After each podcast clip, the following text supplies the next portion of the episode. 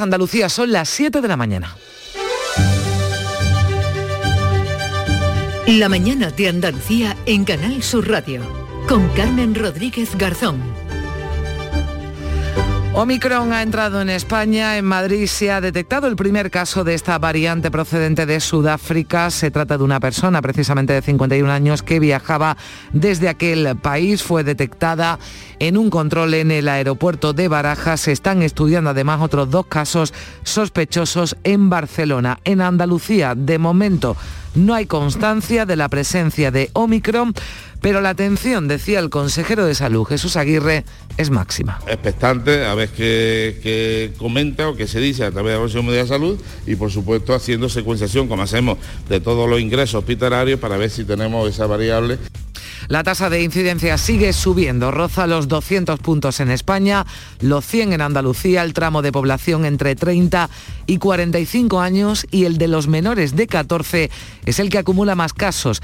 Hoy precisamente la Comisión de Salud Pública, es decir, comunidades autónomas y Ministerio de Sanidad podrían tomar una decisión sobre la vacuna a los niños de menos de 12 años, vacuna que ya saben cuenta con el visto bueno de la Agencia Europea del Medicamento. Y fíjense en este dato, en la última semana ha aumentado en un 50% la administración de la primera dosis de la vacuna.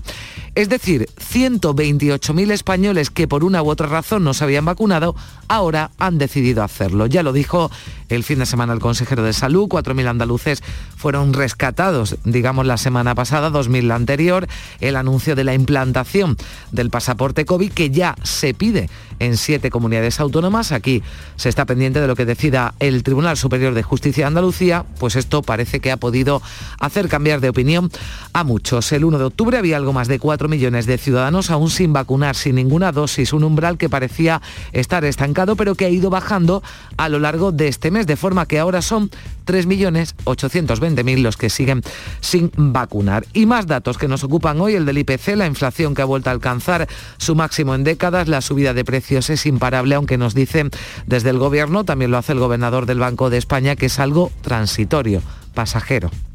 El actual repunte inflacionista obedece fundamentalmente a factores de naturaleza transitoria, si bien también es verdad que estos factores podrían tener un grado de persistencia mayor que el estimado inicialmente, de forma que cabe pensar que en los próximos meses seguiremos observando tasas relativamente elevadas. Lo cierto es que va a suponer una subida importante de las pensiones en 2022, un 2,5%, resultado de la media del IPC de los últimos 12 meses, que es como se mide ahora ese incremento de pensiones. ¿Qué pasa con los salarios?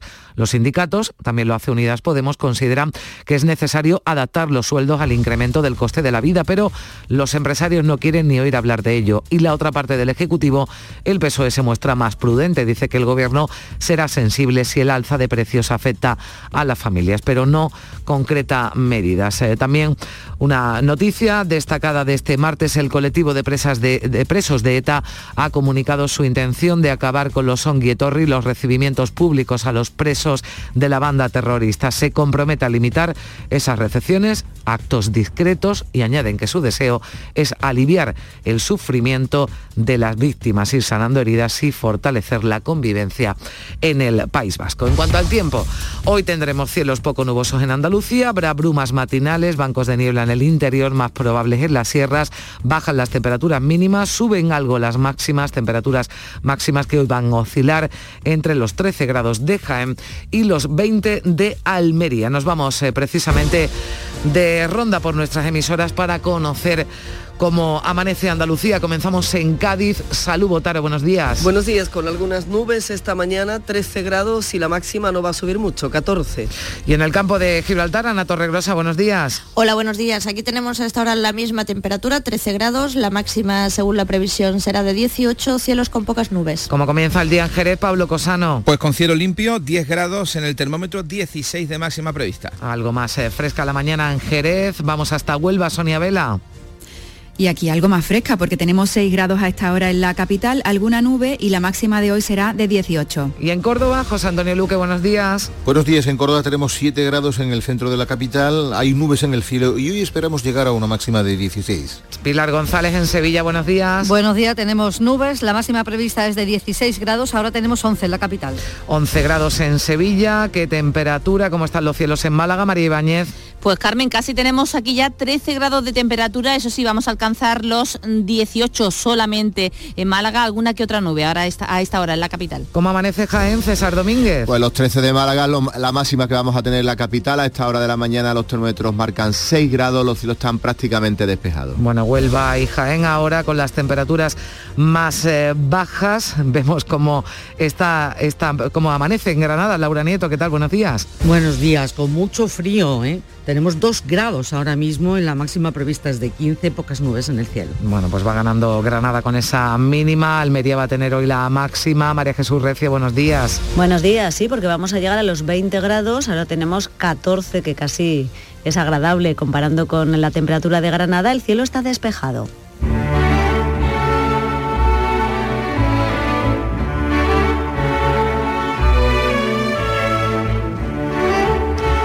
7 y 6 minutos de la mañana, hoy el Tempranillo dedica sus primeros versos a la variante Omicron. Tempranillo del Omicron. Dos esdrújulos nos tienen con el miedo en las entrañas. Virus que se llama Omicron y que viene de Sudáfrica. Es el COVID que ha mutado, maldita sea su casta, y es capaz de aparecerse como si fuera un fantasma con 20 caras distintas y todas ellas muy malas. Ya tenemos primer caso en la población de España.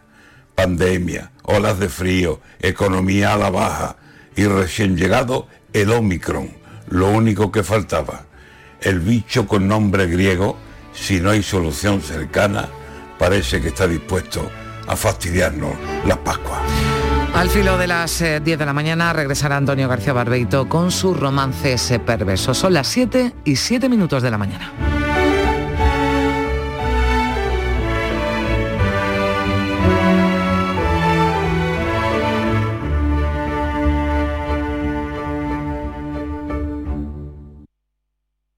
Soy José Andrés. Cuando llegué a Washington me preguntaron de dónde venía y yo les dije que del país más rico del mundo y les conté cómo era. Les conté que tiene árboles donde nace oro. Les dije que los bancos más importantes están en el mar. Desde ese día, nadie dudó que venía del país más rico del mundo. Alimentos de España, el país más rico del mundo. La vida es como un libro y cada capítulo es una nueva oportunidad de empezar de cero y vivir algo que nunca hubieras imaginado. Sea cual sea tu próximo capítulo, lo importante es que lo hagas realidad. Porque dentro de una vida y muchas vidas, ahora en Cofidis te ofrecemos un nuevo préstamo personal de hasta 60.000 euros. Entra en cofidis.es y cuenta con nosotros. Estamos hartos de no celebrar la Navidad. Es que no vino nadie. Si no había ni regalos. Pero este año se va a acabar. Queremos volver a jugar. ¡Esos! Porque todos queremos volver a jugar. ¡Vuelve la Navidad! ¡Vuelve a tiendas MGI! En cofidis.es puedes solicitar cómodamente hasta 60.000 euros, 100% online y sin cambiar de banco. Cofidis, cuenta con nosotros. Avanzamos hacia un futuro mejor, lleno de vida, recuerdos compartidos, experiencias únicas, en compañía, atrapando momentos, disfrutando, construyendo sueños, cuidándonos, siempre con respeto. Practica los buenos tratos por una vida libre de violencias machistas. Delegación del Gobierno contra la Violencia de Género, Ministerio de Igualdad, Gobierno de España. La mañana de Andalucía con Carmen Rodríguez Garzón. Canal Sur Radio. Siete y nueve minutos de la mañana, estamos hablando de ese primer caso de la variante Omicron en España. Se trata de un hombre ingresado en el Hospital Gregorio Marañón de Madrid con síntomas leves mientras se estudian otros dos casos sospechosos en Barcelona. Beatriz Galeano. El único caso confirmado hasta ahora es el de un viajero que procede de Sudáfrica. Omicron ha sido identificada ya en medio centenar de países, entre ellos ocho europeos. En Andalucía no hay casos, aunque el consejero Jesús Aguirre asegura que la atención es máxima. Expectante a ver qué, comenta o qué se dice a través de la Comisión de Salud y por supuesto haciendo secuenciación como hacemos de todos los ingresos hospitalarios para ver si tenemos esa variable.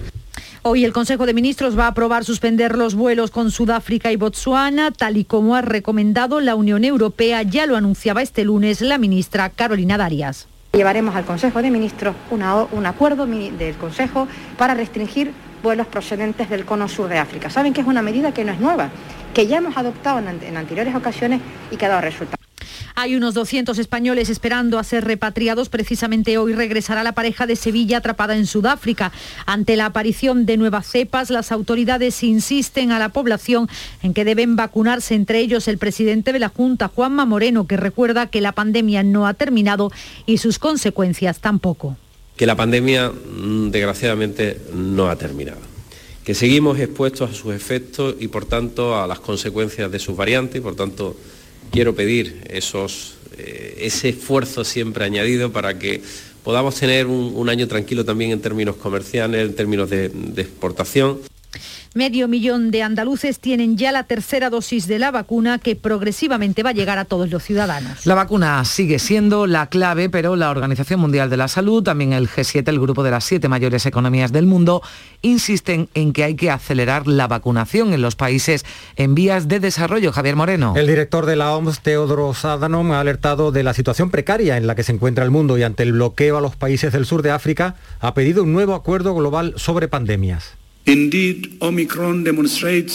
Sin duda, Omicron demuestra por qué el mundo necesita un nuevo acuerdo global. El actual desincentiva a alertar de las amenazas que surgen. Sudáfrica y Botswana deberían ser felicitadas por secuenciar e informar de la variante Omicron y no penalizadas.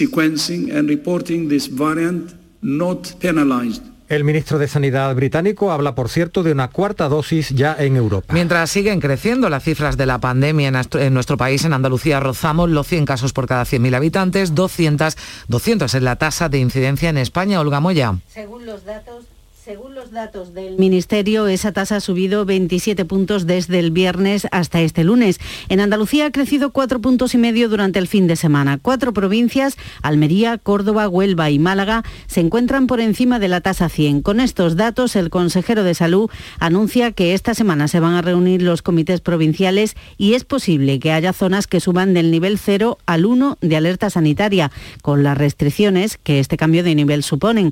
También hay reunión hoy de de Salud Pública del Ministerio para analizar la situación epidemiológica y estudiar la vacuna a los niños de entre 5 y 11 años. Y los políticos andaluces continúan hablando del presupuesto, del presupuesto de la Junta que no pudo ser.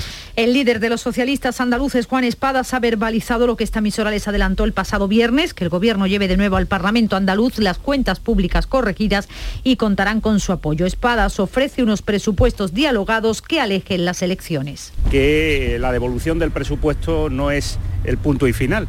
Lo que debe hacer es corregir el presupuesto que se le ha devuelto y devolverlo, en este caso, al Parlamento. Yo puedo darle la garantía de que si lo corrige en la forma en la que quisimos plantear una negociación que finalmente él decidió no, no llevar a cabo, va a contar con, con el apoyo del Partido Socialista. La primera respuesta la ha ofrecido desde Ciudadanos el vicepresidente Juan Marín, que considera el ofrecimiento una burla. Es una broma de mal gusto, se lo confieso decir, cuatro presupuestos ha presentado este gobierno, cuatro. Y ha habido cuatro enmiendas a la totalidad del Partido Socialista. Eso es blanco y en botella, para el que no lo quiera ver. Desde el Partido Popular, Pablo Benzal resta credibilidad a la propuesta y critica la enmienda a la totalidad. Y yo apelo a los ciudadanos a que el día que tengan que acudir a la urna, piensen con la cabeza y piensen con el bolsillo. Y se dejen por un día el corazón y las tripas en su casa porque Andalucía necesita la responsabilidad de todo. Y ya está bien de politiquillos de 3 al 4. Andalucía necesita responsabilidad por una vez. Vox lamenta que el presidente de la Junta les haga responsable único del bloqueo de las cuentas, lo reconoce el portavoz Manuel Gavira. No hace falta que se vote a los malversadores y a los prevaricadores del Partido Socialista. No hace falta que esos andaluces bien intencionados que han votado al Partido Popular se pongan una pinza azul en la nariz para no leer lo que le prometía su gobierno anteriormente en la campaña de las elecciones de 2018 y lo que está haciendo ahora. Hoy es martes, hay Consejo de Gobierno de la Junta que va a aprobar un plan que mejore la regulación económica en Andalucía de aquí a 2024. También va a autorizar cursos de formación profesional para el empleo. Y va a dar luz verde a una subvención excepcional de 7 millones de euros a la Caixa para ejecutar el proyecto de conservación y adecuación del Centro Cultural Atarazanas. También habrá Consejo de Ministros en Madrid, por cierto, que a partir de ahora van a ser dos por semana, según el Gobierno, para que salgan adelante todas las medidas económicas necesarias para consolidar la recuperación pendiente está la reforma laboral, pero también el plan estratégico de la PAC, la reforma de la normativa concursal, la ley audiovisual o la de creación y crecimiento de empresas que se aprueba hoy. Sobre la reforma laboral hablaba la vicepresidenta segunda y ministra de Trabajo, Yolanda Díaz, quien asegura que estará publicada en el BOE antes de que termine el año. Estamos creo que comprometidos en sacar adelante esta reforma y cumpliremos, como no puede ser de otra manera, con los tiempos. Ojalá sea lo antes posible. Y la subida de la luz parece no tener límite aún. El precio medio de la electricidad en el mercado mayorista va a alcanzar hoy los 274 euros y medio por megavatio hora. Es casi un 28% más caro que ayer y su segundo máximo histórico. El precio máximo, 309 euros, se va a dar esta tarde entre las 7 y las 8 y el mínimo, 220 euros el megavatio hora, ha tenido lugar entre las 5 y las 6 de la mañana. El IPC adelantado del 5,6% refleja la mayor subida de la inflación en 29 años, desde septiembre de 1992. Sin duda, el precio de la luz y los carburantes están detrás de esta subida de precios. Desde comisiones obreras, una y Sordo cree necesaria la revisión salarial para evitar la pérdida de poder adquisitivo. En España los salarios sufren los efectos de la inflación, los salarios no provocan la subida de precio. Las subidas de salarios, según el presidente de la patronal, Antonio Garabendi, van a asfixiar aún más a las empresas tranquilidad en estos temas y todo este planteamiento de subida de salarios, al final las compañías lo que tienen que hacer es vender y vender en el exterior. Con este alza del IPC, las pensiones se van a revalorizar un 2,5%. El ministro de Seguridad Social, José Luis Escriba, ha estimado en algo más de 2.000 millones de euros esa paga complementaria de las pensiones. Ha aclarado que esto no va a desbordar la previsión de gasto en esta materia porque la Seguridad Social está recaudando más de lo estimado. La Seguridad Social este año está... Eh, está recaudando más de lo que teníamos previsto, eh, eh, claramente más. Tengan en cuenta que a pesar de la pandemia eh, estamos ya recaudando, la, la subvención por cotizaciones sociales recauda más que el nivel prepandemia. Y el rey Felipe VI hablaba este lunes en Barcelona de independencia judicial, de convivencia, le hacía la entrega de despachos a los jueces, también en un acto organizado por la patronal catalana, en la que ni el presidente de la Generalitat ni la alcaldesa de la ciudad lo han recibido. Sí que lo han saludado en el cóctel superior, el posterior. El monarca comenzaba la jornada con la entrega de despachos en la escuela judicial, después de que el año pasado el gobierno descartara su presencia por la crispación social en los días previos a la sentencia por la inhabilitación de Kim Torra. El presidente del Consejo General del Poder Judicial ha agradecido su presencia y el rey se ha dirigido a los nuevos integrantes del Poder Judicial con un mensaje en el que ha hablado de independencia y de convivencia. Con vuestra labor reforzaréis la convivencia pacífica de la sociedad, aportando unos valores, unos principios éticos y una rectitud personal y profesional que deben resultar ejemplares.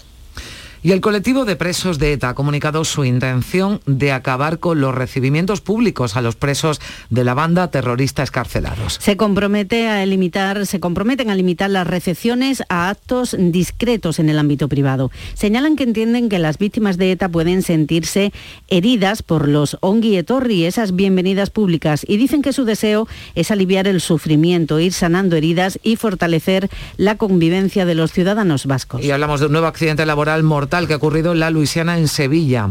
Un trabajador autónomo ha fallecido al precipitarse desde un andamio. De momento se desconoce si contaba con las medidas de seguridad obligatorias. La inspección de trabajo va a investigar lo ocurrido. Han sido detenidas además ocho personas por distribuir imágenes de explotación sexual infantil en una operación que fue alertada desde Canadá. Tres de estas detenciones han tenido lugar en Almería, Córdoba y Sevilla. A través de una red social, los usuarios desde sus cuentas distribuían material audiovisual de explotación sexual infantil.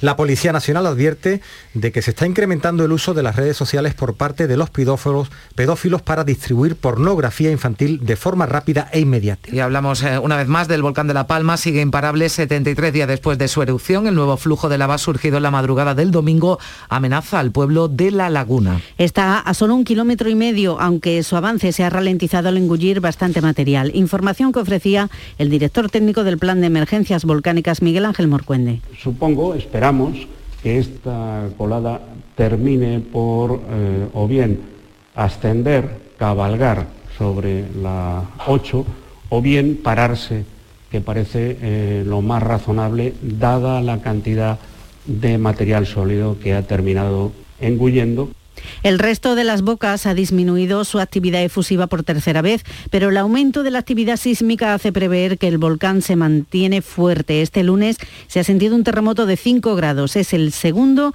más fuerte desde el comienzo de la erupción. Son las 7 y 20 minutos enseguida la prensa con Paco Rellero.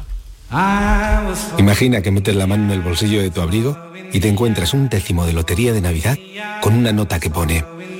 Estos días he soñado que me tocaba el gordo. Y en ese sueño siempre lo celebraba contigo. Feliz Navidad.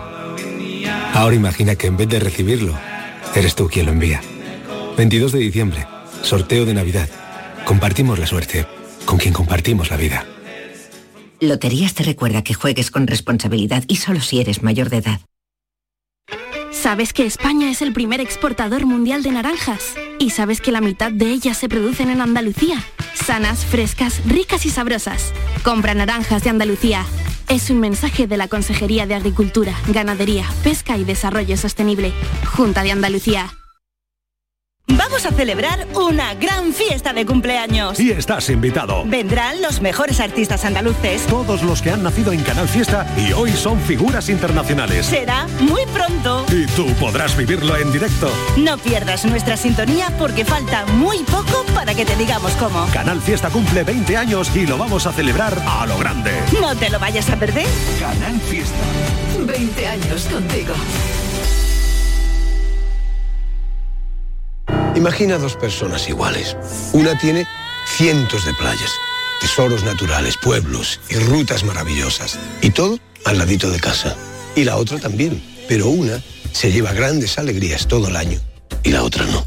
Andalucía está llena de pequeñas alegrías al ladito de casa. Y no hay alegría más grande que vivirlas. Te lo digo yo, Antonio Banderas. Campaña financiada con fondos FEDER, Junta de Andalucía. 7.22 minutos de la mañana, hora ya del zumo de periódicos con lo mejor de la prensa nacional e internacional. Paco Reyero, ¿qué tal? Muy buenos días. Buenos días, confirmo el dato 722, dos minutos por encima de las 7 y 20. La prensa que apuesta, como venimos contando, destacadamente por informar de la nueva variante de la pandemia. ABC precisa en su portada que hay un caso confirmado en Madrid y dos casos sospechosos en Barcelona, todos viajeros procedentes de Sudáfrica. Hemos pagado una millonada para salir, relatan algunos españoles que han escapado del bloqueo a África. El país hace de este asunto, el diario El País, el principal del día, titulando que la Organización Mundial de la Salud y el G7 alertan del alto riesgo de la nueva variante. La vanguardia también en su primera plana advierte de los eh, posibles eh, temas, medidas, restricciones de carácter internacional, también los del gobierno español y las de las autonomías, las regiones. En este sentido, el confidencial subraya en su apertura que el gobierno de Pedro Sánchez afronta la variante Omicron sin capacidad para decretar confinamientos. Tras las sentencias del TC, el gobierno español tendría ahora en esta circunstancia que optar por el estado de excepción u otras fórmulas que garanticen un control parlamentario. También hay una lectura política de esta recrecida de la tensión social, de la alarma por el COVID, está en el confidencial, medio que interpreta la nueva fase de la pandemia eh, y considera que enfría las protestas en la calle contra Sánchez y también enfría la estrategia más pública, más descarada, más combativa del Partido Popular en la oposición. Y sobre la pandemia, Carmen, en la vanguardia encontramos la columna de opinión de Marius Carol titulada La fascinación apocalíptica y en ella leemos es imprescindible que los gobiernos tomen medidas, pero nadie les pide que nos atemoricen. Los presuntos expertos han conseguido subir las audiencias mediáticas, pero no subirán eh, ningún ranking de responsabilidad social. Pues interesante reflexión, sin duda, en esa columna de opinión, en la eh, vanguardia, la fascinación apocalíptica. y ante la reforma laboral que planea el gobierno con los sindicatos, Paco, la COE se planta se planta y el presidente de la patronal de la COE, Antonio Garamendi, declara que, dos puntos entre comillas, me da igual quién me presione, las presiones que hayan, no aceptaremos una reforma laboral ideologizada. Lo anuncia en una entrevista en exclusiva con el diario ABC, mientras la ministra de Trabajo en distintas cabeceras, Yolanda Díaz, insiste en llevar a cabo su planteamiento. La vanguardia recoge que el presidente catalán, Per Aragonés, ofreció ayer al mundo económico de Cataluña diálogo con Madrid. Lo hizo en el acto en el que el rey Felipe VI, que no fue cumplimentado como debiera, venimos comentando también esta mañana, mm. entregó a Isidro Fainé, presidente de la Fundación La Caixa, la medalla del 250 aniversario de Fomento del Trabajo. Otro asunto que ha ganado espacio en los diarios es la inflación, la subida de precios. Según el diario El Mundo, esta subida resta ya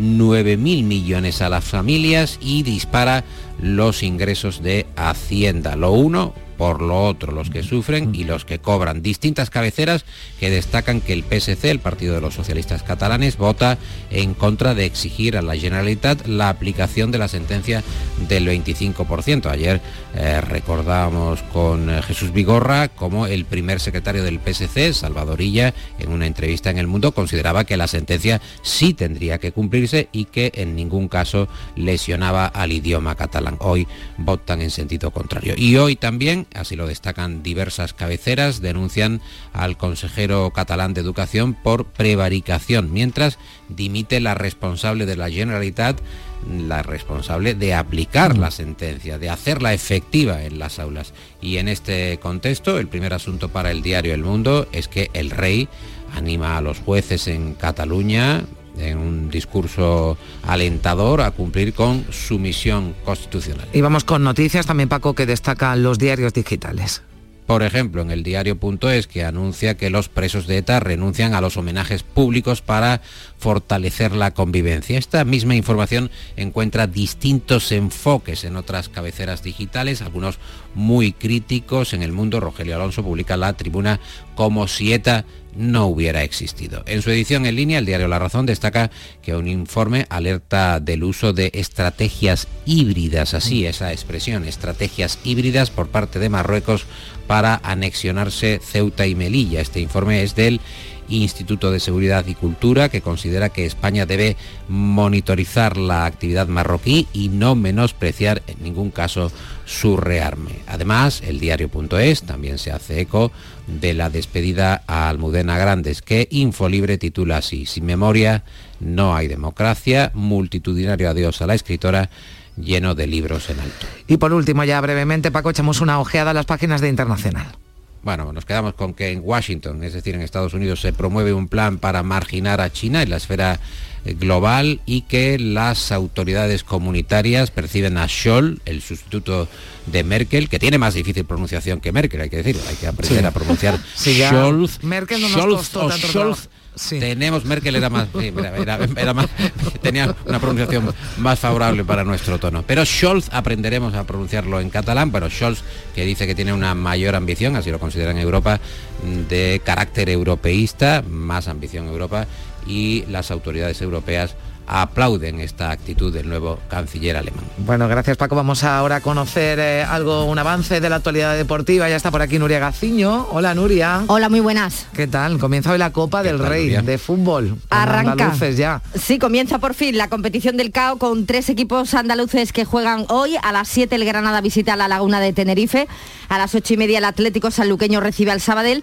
Y a las 9 de la noche la Almería juega fuera de casa. Se mide al Águilas en tierras murcianas. Mañana se disputará el bloque más amplio de la primera ronda de la Copa del Rey, donde destaca, como no, ese partido, ese duelo andaluz entre el Córdoba y el Sevilla en el Arcángel. Y Leo Messi, que consigue su séptimo balón de oro. El que fuera jugador del Barça, ahora en el Paris Saint-Germain, ha sido galardonado como el mejor jugador de la pasada temporada por encima de Lewandowski, su máximo rival. Mejor jugadora, Alexia Putellas, después de la magnífica campaña que ha realizado con el Barcelona, con el que lograba un triplete histórico y con el balón de oro también hace historia porque desde Luis Suárez Hacía 61 años que este galardón no volvía a España. Hoy podremos ver a Alexia Putellas en acción en Sevilla junto a sus compañeras de la selección española en el Estadio de la Cartuja. Se enfrentan a las 9 a Escocia en partido clasificatorio para el Mundial del 2023. Eh, los que ya han jugado en nuestra tierra en Jaén han sido los chicos de la selección de baloncesto que en el segundo encuentro de clasificación para el Mundial del 2023 se han impuesto a Georgia 89 a 61. Bueno, y que un caso un cerramos el kiosco ya brevemente, Paco, que es muy curioso lo que nos va, en español encontramos una aplicación en la que los usuarios pueden ver su imagen ya convertida en un dibujo de Disney. No sé si es los que habíais soñado para este martes,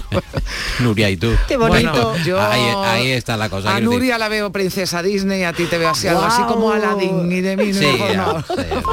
más del libro de la selva, un poquito más primitivo, quería yo. Pero bueno, ahí está la aplicación.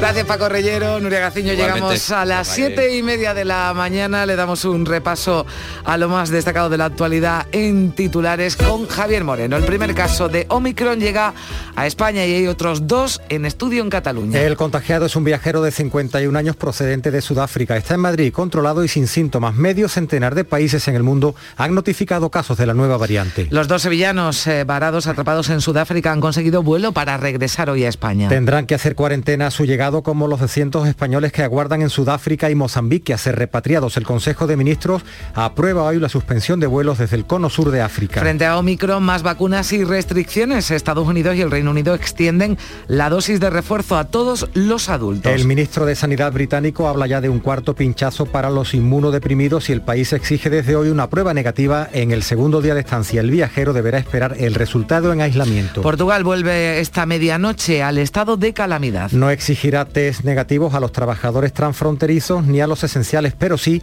a todos los demás junto al pasaporte COVID. Hay preocupación entre comerciantes de uno y otro lado de la frontera por las repercusiones económicas. Y Andalucía vuelve a rozar los 100 casos de incidencia. España está al borde de los 200. Los comités territoriales de la comunidad decidirán posiblemente mañana si suben de nivel algunas zonas y por tanto imponen restricciones. El rey llama a preservar la seguridad jurídica para dar estabilidad a la economía. Felipe VI entregó el despacho a los nuevos jueces en Cataluña y por la noche participó en un acto en el, en el que el presidente de la Generalitat abogó por la vía escocesa para celebrar un referéndum de independencia. Además de la suspensión de vuelos, el Ejecutivo Central va a tramitar hoy en Consejo de Ministros un anteproyecto para facilitar la creación de empresas. El nuevo reglamento va a permitir abrir sociedades con un solo euro de capital frente al mínimo de 3.000 que cuestan ahora. Desde hoy a final de año habrá dos consejos de ministros semanales para aprobar medidas de recuperación económica. La inflación creció en noviembre un 5,6% con respecto al año anterior. La subida del IPC implica una revalorización de las pensiones que será a partir del 1 de enero de un 2,5% en las contributivas y un 3% las no contributivas y las mínimas. Y ocho andaluces están nominados a los Goya, entre ellos el director Martín Cuenca y la actriz Petra Martínez. Y el guionista Benito Zambrano, los montadores Antonio Frutos y Miguel Doblado, la cantadora María José Yergo, el actor Manolo Solo y el diseñador de vestuario Fernando García. Ha sido muy celebrada la nominación al corto Farrucas, rodado en el barrio almeriense del Puche. Y recordamos eh, también la previsión del tiempo para este último día de noviembre. Cielos poco nubosos hoy en Andalucía, habrá brumas matinales y bancos de niebla en el interior, más probables en las sierras. Bajan las temperaturas mínimas y suben algo las máximas. Los vientos van a soplar variables flojos. Las temperaturas máximas oscilarán entre los 13 grados de Jaén y los 20 de Almería. Gracias Javier, son las 7 y 33 minutos. La mañana de Andalucía en Canal Sur Radio con Carmen Rodríguez Garzón. Avanzamos hacia un futuro mejor, lleno de vida, recuerdos compartidos, experiencias únicas, en compañía, atrapando momentos, disfrutando, construyendo sueños, cuidándonos, siempre con respeto. Practica los buenos tratos por una vida libre de violencias machistas. Delegación del Gobierno contra la Violencia de Género, Ministerio de Igualdad, Gobierno de España. Pipas Reyes son las pipas de siempre. Ahora encontrarás tus pipas Reyes más grandes, con más aroma, con más sabor y más duraderas. Tradición e innovación para traerte tus mejores pipas Reyes. Las del paquete rojo, tus pipas de siempre.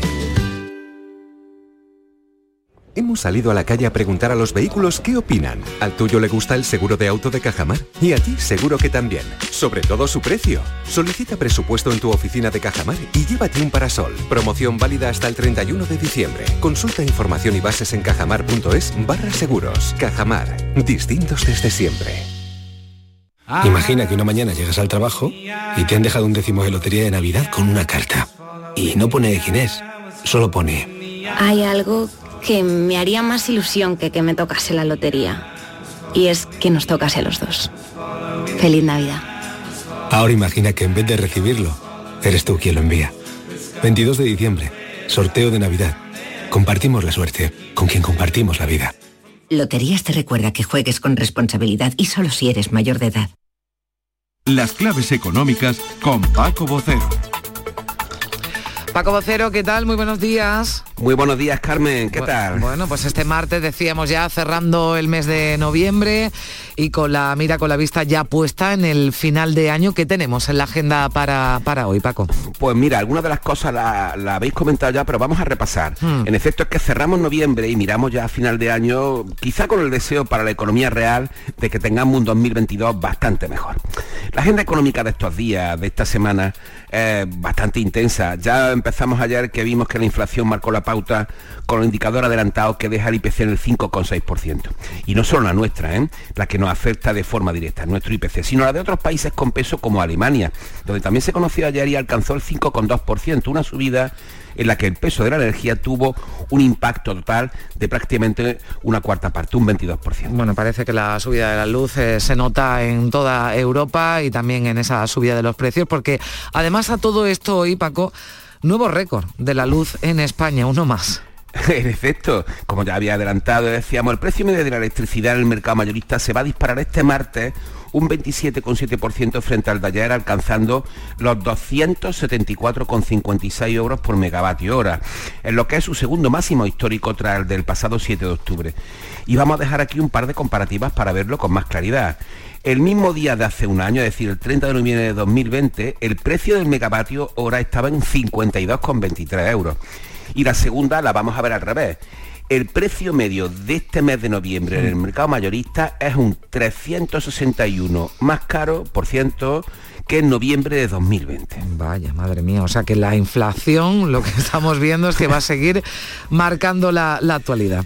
Sí, por desgracia los precios están ahí y se han convertido en el elemento más inestable de todo el cuadro macroeconómico como estamos viendo. Y mira, hoy sin ir más lejos a la 11, Eurostat va a hacer pública también la inflación de la eurozona, que en octubre alcanzó el 4,1% presumiblemente seguirá subiendo y provocará también que los mensajes del BCE extremen las precauciones. Recordemos que esos mensajes de la autoridad monetaria dicen que a partir de entrada a la primavera deberían empezar a reducirse las tensiones en los precios e ir a una normalización de la situación. De hecho, el gobernador del Banco de España volvió a repetir ayer que es mejor pecar de prudencia respecto a una posible subida de tipos por esta escalada de los precios. Pero como estamos viendo también, las dificultades para prever esa evolución de los precios y la propia evolución de la economía están siendo enormes en un escenario que es muy cambiante y tiene desconcertado a muchos economistas y centros de análisis. Pues sí, escuchábamos al gobernador del Banco de España y lo no sé percibíamos cierta confusión. No creo que no ayude no nos ayuda no nos ayuda mucho pero hablaba de algo transitorio pero tampoco bueno seríamos capaces de saber en qué plazo no ya empezaría eh, bueno pues esa subida de, precios a, a, bueno pues a bajar no a bajar los precios que es lo que estamos esperando todos. Bueno vamos a ir viendo qué va sucediendo con la inflación Paco pero qué más tenemos para el día de hoy pues mira, para cerrar tenemos un par de cosas. La atención, por una parte, en materia de indicadores se va a centrar en las ventas minoristas de octubre, que crecieron tres décimas en su última medida y de las cuales se espera que tengan también un avance igualmente moderado eh, en noviembre. Y una cuestión con paso por el Consejo de Ministros, también ya citado anteriormente. El anteproyecto de ley de creación y crecimiento de empresas, que está comprometido con Bruselas y que tiene como objetivo mejorar las condiciones para los negocios, las empresas, reducir las trabas burocráticas, luchar contra la morosidad y fomentar el aumento del tamaño de las propias empresas.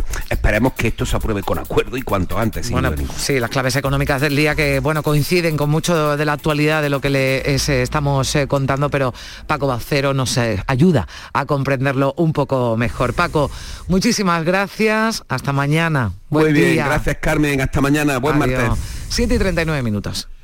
Soy José Andrés. Cuando llegué a Washington me preguntaron de dónde venía y yo les dije que del país más rico del mundo y les conté cómo era. Les conté que tiene árboles donde nace oro. Les dije que los bancos más importantes están en el mar. Desde ese día nadie dudó que venía del país más rico del mundo Alimentos de España, el país más rico del mundo. Humedad Murprotec, Humedad Murprotec, Humedad Murprotec, Humedad Murprotec, Humedad Murprotec, Humedad Murprotec, Humedad Murprotec, Humedad Murprotec, Humedad Murprotec, Humedad Murprotec, Humedad Murprotec, Humedad Murprotec. 960 70 80 y 900 108 109. Murprotec.es. Y olvídate de las humedades.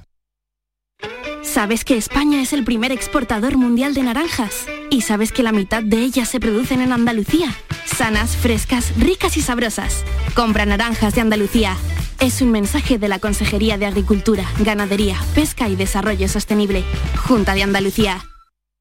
Si me toca la lotería, recorrería el Cantábrico de punta a punta.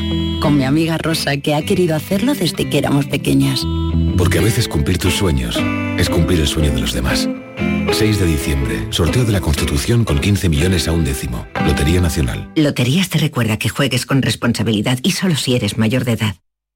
En Canal Sur Radio, por tu salud, responde siempre a tus dudas. Dermatitis atópica, un mal que afecta a más del 8% de los niños y sobre el que los expertos nos advierten. No hay que subestimar esta dolencia. Esta tarde en el programa, las mejores especialistas en alergias infantiles responden tus dudas y preguntas en directo. Envíanos tus consultas desde ya en una nota de voz al 616-135-135. Por tu salud, desde las 6 de la tarde con Enrique Jesús Moreno. Súmate a Canal Sur Radio, la radio de Andalucía.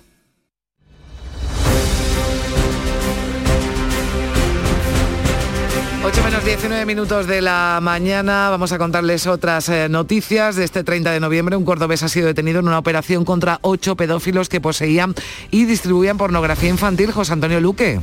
Sí, ha sido a través de una aplicación de mensajería instantánea. Fue la propia compañía responsable de la red social quien denunció que varios usuarios habían distribuido este material de pornografía infantil desde sus cuentas. La empresa ya había bloqueado de forma inmediata el perfil del usuario que había publicado el contenido. Ha, mm, ha habido detenidos por la Policía Nacional en Almería, Barcelona, Córdoba, Gerona, Madrid, Sevilla y Toledo. Según los investigadores, en esta operación orquestada desde Canadá no se han encontrado evidencias de producción propia de contenidos de abuso sexual infantil ni indicios de que ninguno de los menores con los que se pudiera estar en contacto estuviera en peligro. Sí, en Jaén ya están abiertos 13 de los 20 albergues destinados para los temporeros. César Domínguez. Así es, el último ayer habría el de Martos, este jueves lo hará el de Torredón Jimeno y serán sumando así hasta completar esa cantidad, 20 albergues, aunque también nos comentan desde los ayuntamientos que lo han abierto ya que su ocupación es apenas, apenas cubre el 50% de las plazas disponibles, que son 300. En Málaga ya ha comenzado el trasvase de la capital a la Axarquía por la escasez de agua en el pantano de la Viñuela, que abastece a la comarca María Ibáñez.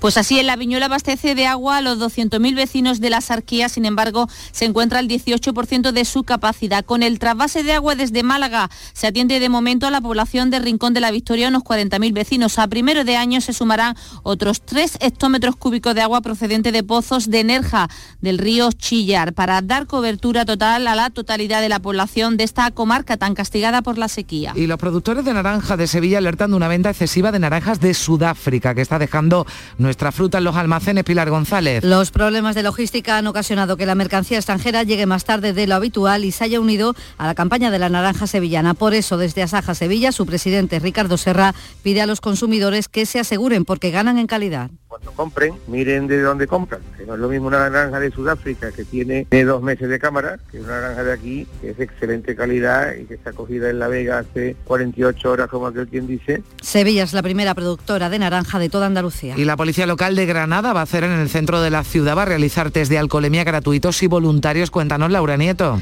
Sí, es que se pide a la ciudadanía responsabilidad. Se instalarán puntos de verificación de alcoholemia para que los conductores comprueben sus niveles antes de coger el volante. Estarán instalados en el centro de la ciudad. Es una de las novedades del Plan Reno que se pone en marcha para garantizar la seguridad ciudadana y en el que van a participar casi 5.500 agentes de la policía. Y la iluminación de Navidad llegará a Almería el día 10, más tarde de lo habitual, María Jesús Recio. Sí, el día 7 habrá un pequeño anticipo con el encendido de 30 arcos tridimensionales en la puerta de Purchena, que estará decorada con dos grandes abetos, pero el resto de calles, 16 y 8 plazas, tendrán que esperar tres días más. De manera oficial no ha sido presentado presentado el programa de actividades y sabemos que la noria de 40 metros, gran tracción este año, podrá ya funcionar a partir del 3 de diciembre. El diario Ideal apunta a un problema administrativo como la causa del retraso este año. Nos va a hacer ser casi los últimos que tengamos alumbrado navideño en Andalucía. Pues casi, después del puente incluso. Y el algecireño Alexis Morante está nominado a los Goya por un documental sobre héroes del silencio en la Torregrosa. Pues sí, un trabajo el de este cineasta que lleva por título Héroes, Silencio y Rock and Roll. Está nominado en la categoría de largometraje documental. Este trabajo narra las relaciones profesionales y personales de los integrantes de esa banda de Héroes del Silencio. Pues eh, así llegamos a las 8 menos eh, cuarto minutos, a las 8 menos cuarto de la mañana. Ahora se quedan en Canal Sur Radio y en RAI con la información más cercana, con la información local.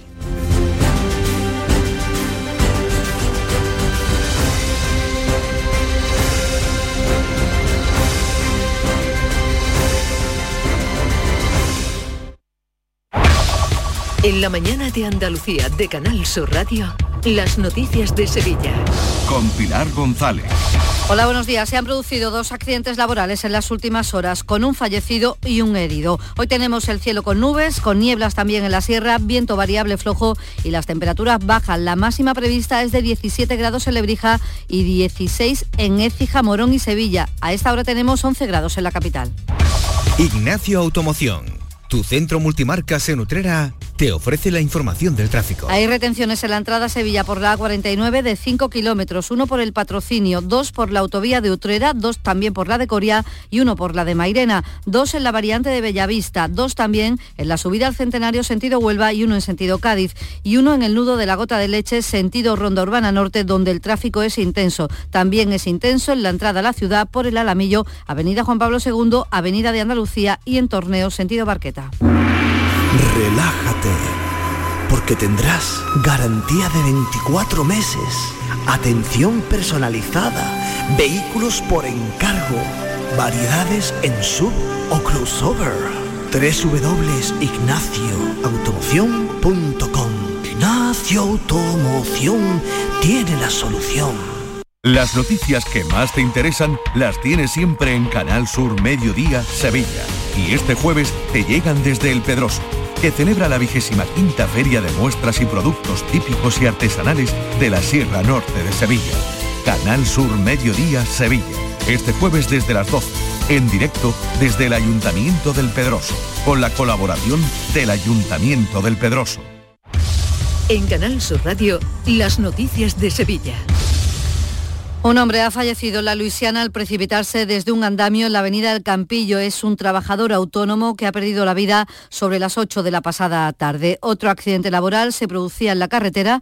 Un camionero de 57 años está herido, también hospitalizado tras un accidente en Araal, en la autonómica A8125, que obligaba a cortar esa vía durante toda la pasada tarde en ambos sentidos. Y estamos pendientes de una menor de 16 años y de un joven de 21 que han resultado heridos con quemaduras por la explosión de una bombona de camping gas en una vivienda, concretamente en la cochera de la casa en Los Palacios y Villafranca. Ella está en el Hospital de Valme y él hospitalizado en el Virgen del Rocío. Hablamos de coronavirus. La incidencia de COVID ha subido tras el fin de semana 19 puntos en la capital y 12 en la provincia, que roza ya los 100 casos por 100.000 habitantes. En la ciudad ya se ha superado esa cifra. Estamos en 123 casos por 100.000. Sumamos 200 contagios en el último recuento y ningún fallecido. Suben los hospitalizados a 41. También los ingresos en UCI son 8. El delegado de Cultura y Turismo del Ayuntamiento de Sevilla, Antonio Muñoz, pide cautela ante el aumento de casos y ante estas fechas que ya tenemos de tantas salidas a la calle, aunque recuerda que de momento el Ayuntamiento no va a tomar medidas restrictivas. Esto, dice, está en manos de la autoridad sanitaria. Es un periodo de, riesgo, de más, riesgo que en, en otro periodo del año pero estaremos a lo que diga la, autoridad sanitaria, que son ellos los que tienen que marcar el régimen de autorizaciones o de prohibiciones. Mañana, después de varios meses sin hacerlo, se vuelven a reunir los comités territoriales que evalúan la situación de cada municipio. Según el consejero de Salud, Jesús Aguirre, algunos podrían pasar del nivel cero en el que estamos todos a nivel uno.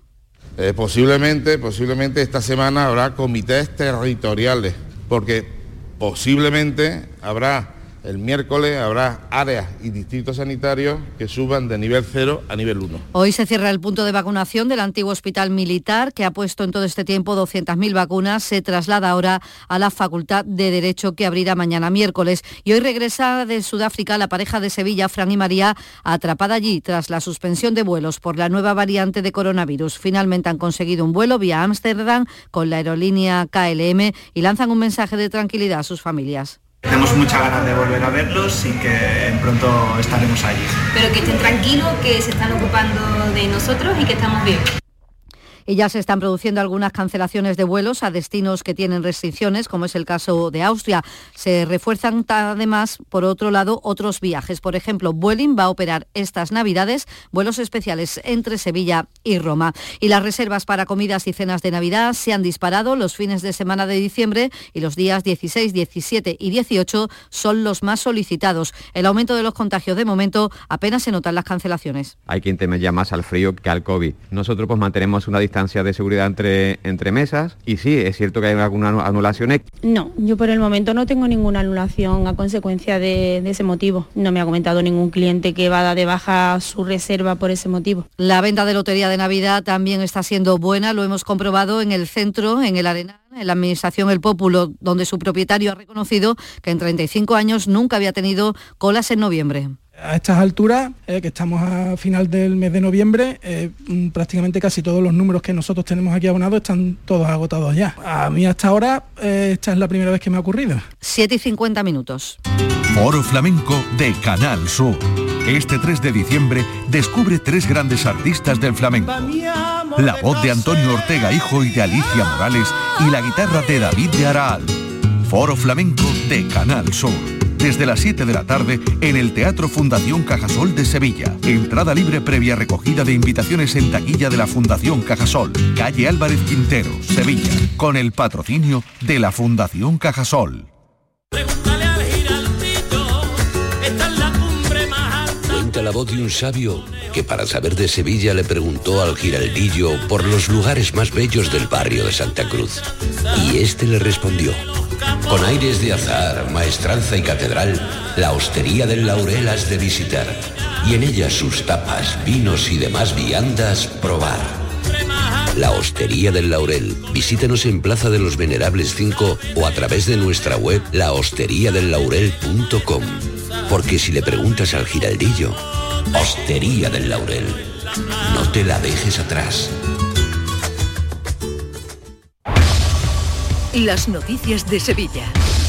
Canal Sur Radio. Hoy se abre el plazo de presentación de la solicitud para las oposiciones a Policía Local de Sevilla. Son 102 plazas, de las que 19 están reservadas a agentes de otros cuerpos. Son 20 días para poder presentarse. Y los productores de naranjas sevillanos alertan de una venta excesiva de naranjas de Sudáfrica que está dejando la nuestra en los almacenes. Los problemas de logística han ocasionado que la mercancía extranjera llegase más tarde de lo habitual y coincida con nuestra campaña. Por eso, desde Asaja Sevilla, su presidente Ricardo Serra pide a los consumidores que se aseguren de lo que compran. Cuando compren, miren de dónde compran, que no es lo mismo una naranja de Sudáfrica que tiene dos meses de cámara, que una naranja de aquí que es excelente calidad y que está cogida en La Vega hace 48 horas, como aquel quien dice, y que tiene toda la calidad no solamente desde el punto de vista del sabor y del contenido en vitaminas y todo lo demás, las obras de rehabilitación del Museo Arqueológico arrancarán a finales del próximo año y se prolongarán durante tres años. El proyecto pretende recuperar en parte el diseño original del edificio y hacer posible la entrada de la luz natural. El Ministerio de Cultura invertirá algo más de 20 millones de euros y con ello, dice el ministro Miquel Iceta, toda la ciudad va a ganar. Yo creo que Sevilla va a ganar, Parque de María Luisa va a ganar, vamos a recuperar visiones que quizá se fueron perdiendo con el tiempo y le vamos a dar una mayor fuerza a las colecciones albergadas aquí. La Junta también destina a esto 3 millones y medio que los va a dedicar al traslado de 7.000 piezas del museo al centro logístico de San José de la Rinconada y para preparar también la sala del monasterio de Santa Inés que va a coger una muestra con las piezas más importantes. Lo explicaba así la consejera de Cultura, Patricia del Pozo. Ya se están seleccionando algunas de las piezas que van a estar allí como un mini arqueológico mientras que dura la obra con pantallas además que van a ir explicándole a todas las personas que visiten esas piezas emblemáticas allí, les van a ir explicando cómo van las obras de su museo. Pues la Junta además va a agilizar los trabajos de mejora de la pasarela peatonal entre la barriada Camarón y el núcleo central de San, Juan de, Arnafarache, por la que circulan a diario cientos de personas. Y el Ayuntamiento de Sevilla va a limpiar los grafitis de las zonas comerciales de Sevilla en edificios públicos y privados. Ya se ha limpiado, por ejemplo, los grafitis del mercado del tiro de línea y las de los locales comerciales del entorno. Siguen ahora las zonas comerciales de San Pablo y la calle Feria. Les contamos además que el Archivo de Indias ofrece la primera muestra de uno de los buques insignias de la flota de la Nueva España del siglo XVI, el navío Nuestra Señora del Juncal, que está hundido en las costas de México y se hundió en 1631. Una exposición que recrea todo lo referente a esto. Y escuchamos esta música. Escarmiño actúa esta noche en el Lope de Vega con el Festival de Fado que comienza hoy. Y en el Caixa Forum, exposición sobre la vida y extinción de los mamuts. A esta hora 9 grados en Carrión, 5 en Badolatosa, 11 en Sevilla.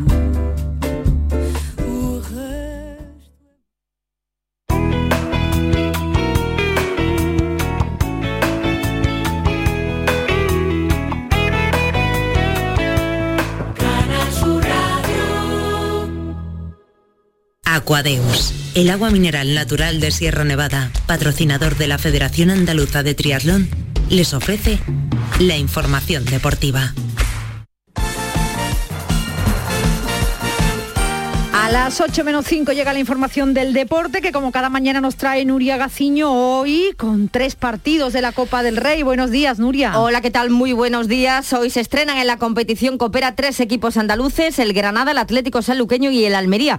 El primero en saltar al campo será el Granada que a las 7 visita la Laguna, viaje largo a las Islas Canarias, pero al menos juegan en un campo de primera división, ya que el Tenerife les ha permitido poder disputar este partido en su estadio, en el Rodríguez López. El hándicap son las numerosas bajas con las que cuenta el equipo granadinista.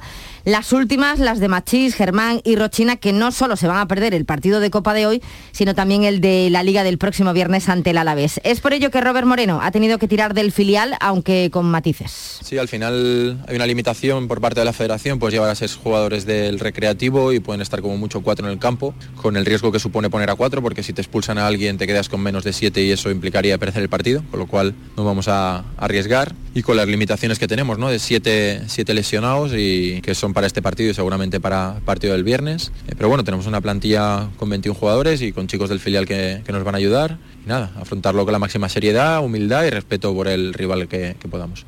Turno a las ocho y media para el Atlético Sanluqueño, que recibe al Sabadell, y a las nueve de la noche el Almería juega fuera de casa. Se mide al Águilas en tierras murcianas, un rival que agrada al técnico, a Rubí. Nos dio la sensación de que tenían una buena plantilla el campo muy bien también, eh, las instalaciones, o sea que realmente estamos contentos de que nos haya tocado esta eliminatoria porque aparte de ser un desplazamiento corto, pues podemos jugar en un buen estadio. El Almería, como saben, se va a mantener una semana más como líder de la segunda división pero tras el triunfo anoche de Leibar por 4 a 2 al Girona, el equipo vasco se acerca a los almerienses. Son ahora seis puntos los que separan ambos conjuntos. Mientras en primera división estábamos pendientes del partido que cerraba la decimoquinta jornada, empate a uno entre Osasuna y el Elche, lo que provoca que el Cádiz se meta en descenso, aunque con los mismos puntos que los ilicitanos. Necesita con urgencia el equipo cadista refuerzos de garantía en este mercado de invierno. Se está intentando la vuelta de Manu Vallejo, actualmente en el Valencia, pero parece una operación complicada. El Cádiz debuta en Copa hasta el jueves junto al Vélez, Málaga, Atlético Pulpileño y Jerez Deportivo. Pero antes, mañana se disputa el bloque más amplio de la primera ronda de la Copa, donde destaca sobre todo el duelo andaluz entre el Córdoba y el Sevilla en el Arcángel. El director deportivo del equipo cordobesista, Juanito, sueña con dar la sorpresa. Que la Copa del Rey es una competición pues, que siempre se da sorpresa, ¿no? Y, y por qué no el Córdoba puede, puede ser una de ellas, sobre todo por, por la dinámica de resultados, dinámica de juego que estamos demostrando, que al final, bueno, aunque venga el peor rival posible que nos podía tocar, que es el Sevilla, pero bueno, tendremos nuestras opciones. También dependerá un poco del equipo que ponga el Sevilla. Si pone el equipo que jugó, por ejemplo, contra el Real Madrid el otro día, tiene 7-8 jugadores de primerísimo nivel, que nos lo pondrían muy difíciles, pero aún así el equipo va a competir. Parece que no tiene rival Messi, ¿no? Séptimo balón de oro, no sé si te sorprendió o no, Nuria. Yo me lo esperaba al menos. El argentino que sigue sumando, aunque es verdad que no todo el mundo está de acuerdo. El que fuera jugador del Barça, ahora en el Paris Saint-Germain, ha sido galardonado como el mejor jugador del año por séptima vez. Ni el propio Leo Messi se lo creía, puesto que en el anterior balón de oro, en el 2019, ya hubo quien le preguntó por su retirada. La verdad que, que es increíble volver a estar acá.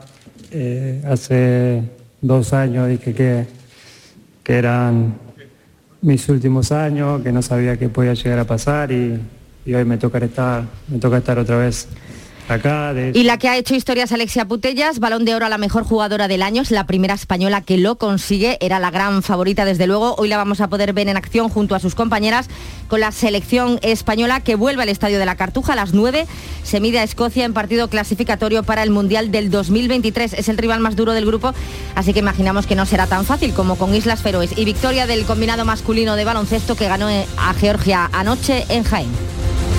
Aquadeus, ahora más cerca de ti, procedente del manantial Sierra Nevada, un agua excepcional en sabor, de mineralización débil que nace en tu región. Aquadeus Sierra Nevada es ideal para hidratar a toda la familia y no olvides tirar tu botella al contenedor amarillo. Aquadeus, fuente de vida, ahora también en Andalucía.